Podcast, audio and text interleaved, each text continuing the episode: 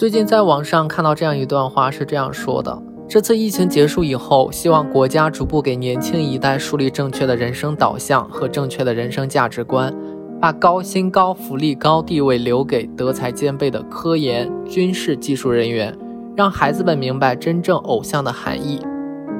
只有少年强则国强，为祖国未来的发展培养自己的国之栋梁。现在有太多的年轻人迷恋。娱乐圈迷恋小鲜肉，甚至渴望一夜暴富。但是，当真正灾难发生时，我们才知道，能够救国救民的是谁？是医护人员，是高精尖的科技人才，是军人。希望未来的少年能够真正知道，何人才能够配得上偶像的称号。加油！加油！